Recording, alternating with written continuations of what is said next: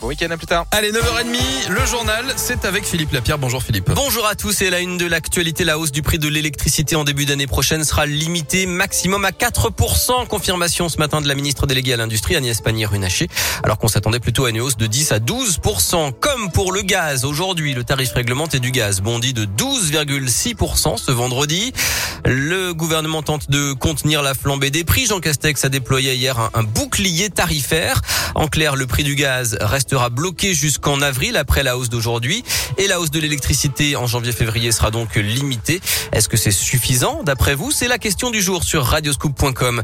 L'actu de ce 1er octobre, c'est aussi l'entrée en vigueur de la très contestée réforme de l'assurance chômage et puis un, un, coup de pouce pour les personnels hospitaliers dans le public. 500 000 personnes vont bénéficier de hausse de salaire à l'hôpital. Dans l'actualité, ce couac au concours d'avocats à Lyon, examen annulé en catastrophe selon le progrès. Le corrigé a été livré en même temps que le sujet aux 200 candidats qui vont donc devoir repasser l'épreuve. Lundi, la direction de l'école plaide l'erreur humaine. La ville de Lyon veut une nouvelle piscine fonctionnelle à Gerland dans le 7e arrondissement puisque la piscine actuelle a connu pas mal d'incidents techniques. Des travaux vont avoir lieu et pendant le chantier, une piscine éphémère sera installée à l'été 2022. Le sport, le foot et la victoire de l'OL face aux Danois de Brondby 3-0 hier à Dessine en Ligue Europa avec notamment un doublé de Karl Toko et Cambi.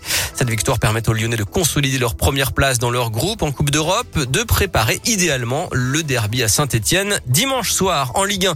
Et puis retour sur les parquets pour les basketteurs de Lasvel. Ils reprennent la compétition ce soir avec l'Euroleague. Ils reçoivent Kaunas à 20h à l'Astrobal.